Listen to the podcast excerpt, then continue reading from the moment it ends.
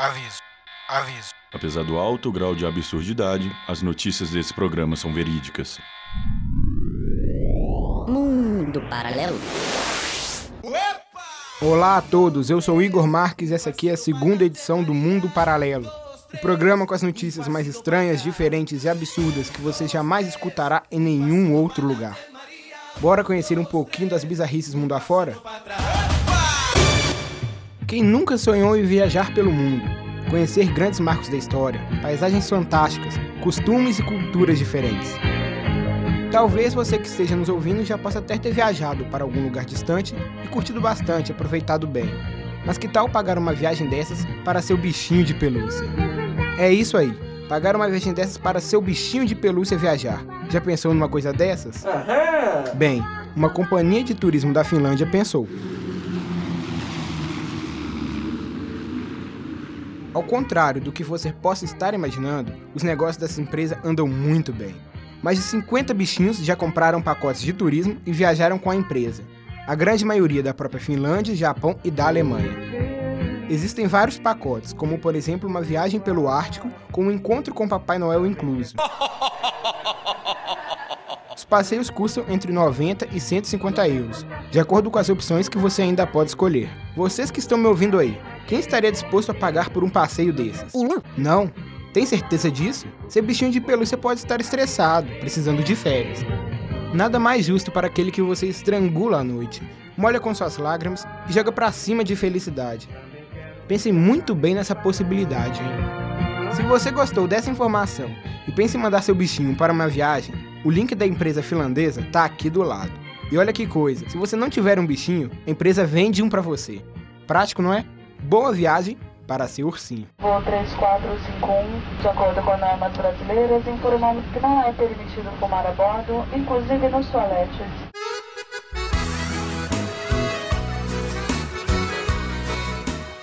Enquanto tem gente pagando para bichinhos de pelúcia viajarem pelo mundo, nos Estados Unidos, no começo do mês, Charles Peirce, de 92 anos, bateu um carro no restaurante. Agora imagino você se perguntando: o que há de bizarro nesse caso? O que há de tão diferente? A resposta é simples e muito engraçada. Quando alguém sofre um acidente, você imagina que a reação normal deva ser a pessoa se assustar e se preocupar com o carro danificado. Não foi bem isso que ele fez. Charles desceu do carro e foi tomar um café da manhã no restaurante que ele bateu. Como assim? Isso mesmo que vocês escutaram. Ele bateu o carro no restaurante e aproveitou que não tinha como sair dali mesmo e resolveu fazer uma boquinha. Ai, minha barriga roncou. No momento do acidente, o restaurante estava lotado, mas ninguém ficou ferido.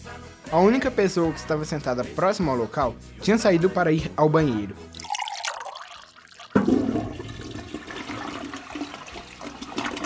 A única coisa que Charles matou pelo jeito foi a fome. Nó, que nada a ver. Obviamente, as pessoas do local se surpreenderam com a reação do velhinho, que agiu como se nada tivesse acontecido.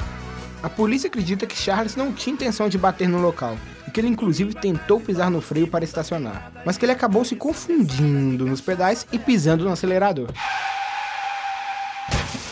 Por conta dessa pequena confusão, a conta do café da manhã dele acabou vindo um pouquinho mais salgada. Ele foi obrigado a pagar apenas 25 mil dólares por todo o estrago causado. Outro idoso que causou um grande estrago em um canto distante do mundo foi Ayastan Sharkarian, de 75 anos que vive na Geórgia, no vilarejo de Ksani. No dia 28 de março, ao tentar fazer um buraco no chão, perto de uma ferrovia, ela cortou um cabo de fibra ótica e fez a internet cair. Mas você pode estar se perguntando: a internet caiu o tempo todo?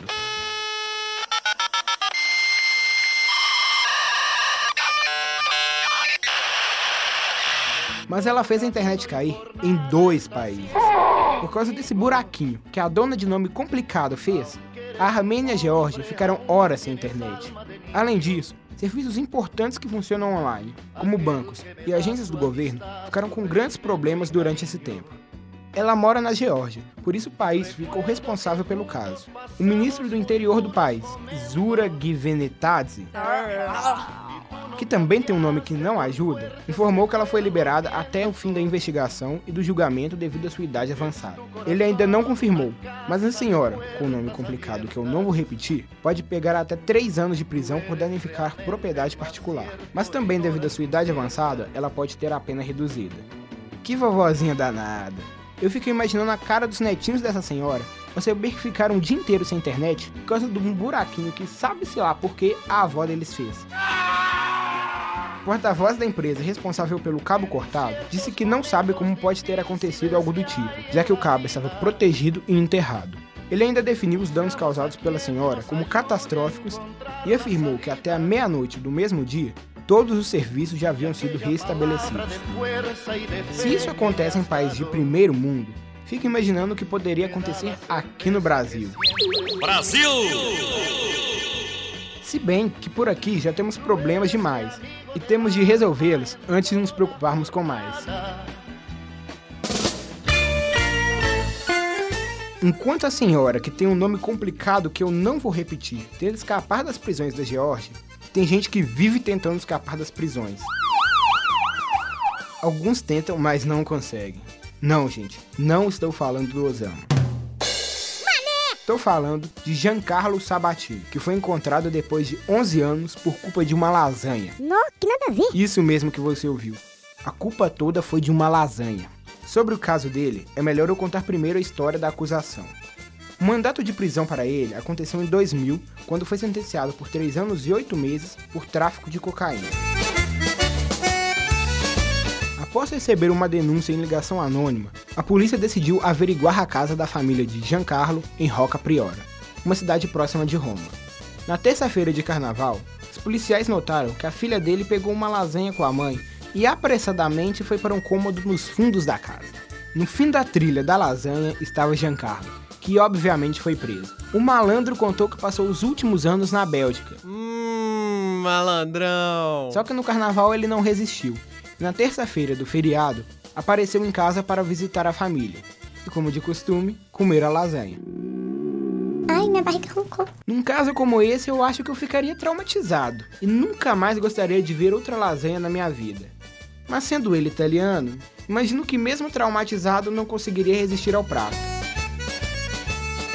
Se ele queria escapar da prisão até o último minuto, vocês vão se surpreender com o próximo caso, que é completamente oposto. Antes de mais nada, eu gostaria de comemorar. O caso a seguir é o primeiro 100% brazuca aqui no mundo paralelo. Brasil! Lauro Borges Pereira, de 48 anos, implorou para ser preso. É inacreditável! Implorou mesmo. Ele chegou a ligar para a polícia pedindo isso, só que não conseguiu. Então teve uma ideia de gênio. Ao ver uma viatura da polícia parada, o que ele fez? Bateu sua caminhonete nela. Simples assim. Ele conseguiu o que queria. Foi preso. Sua intenção era ficar junto do seu filho, Wellington Borges Pereira, que está no presídio de Botucatu, no interior de São Paulo, pelo roubo de um celular. Só que ele deu azar conseguiu liberdade provisória. Tadinho do moço! Os motivos dele são nobres, não merecem nem piada. Mas eu não podia deixar de contar essa história. Afinal, não é uma coisa que vemos todos os dias. Agora, um momento especial no mundo paralelo. Um novo quadro. Vamos trazer o Ser Paralelo. Com vocês, o quadro que é a grande premiação do absurdo. Ser Paralelo. O Ser Paralelo é um novo quadro do programa e funciona assim. Vou trazer uma figuraça que aprontou uma coisa pra lá de bizarra. E essa pessoa vai receber uma homenagem muito mais do que especial do nosso programa.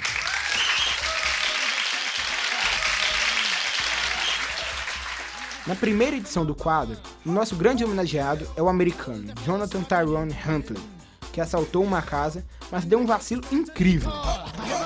Na cena do crime, ele deixou cair uma camisa com a foto dele e a seguinte frase: Fazer dinheiro é o meu negócio.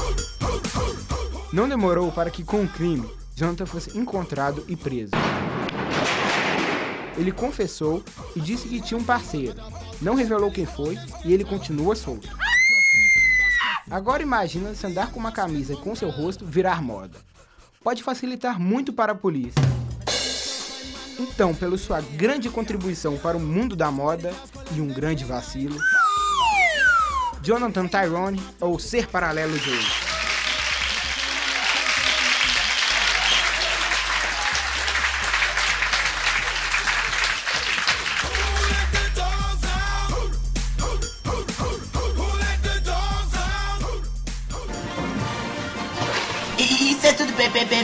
Pessoal. Infelizmente, o mundo paralelo vai ficando por aqui. Com as coisas mais esquisitas, bizarras e diferentes que acontecem mundo afora. Não se esqueçam que vocês podem e devem dizer o que acham do programa. Podem comentar aqui mesmo na página dele ou através do link Manda aí no site da Rádio Online. E ainda tem o Twitter, arroba Rádio Online tudo junto. Aproveite para ouvir a primeira edição do programa e as outras atrações da Rádio Online. Até a próxima!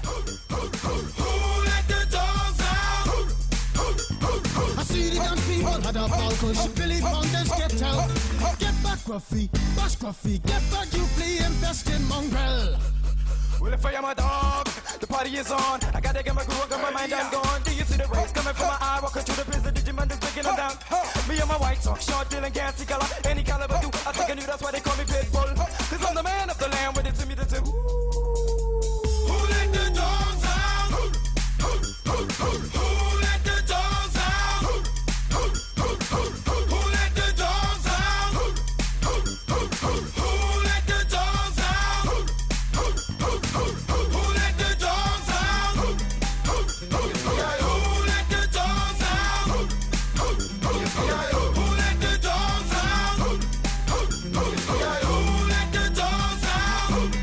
oh the.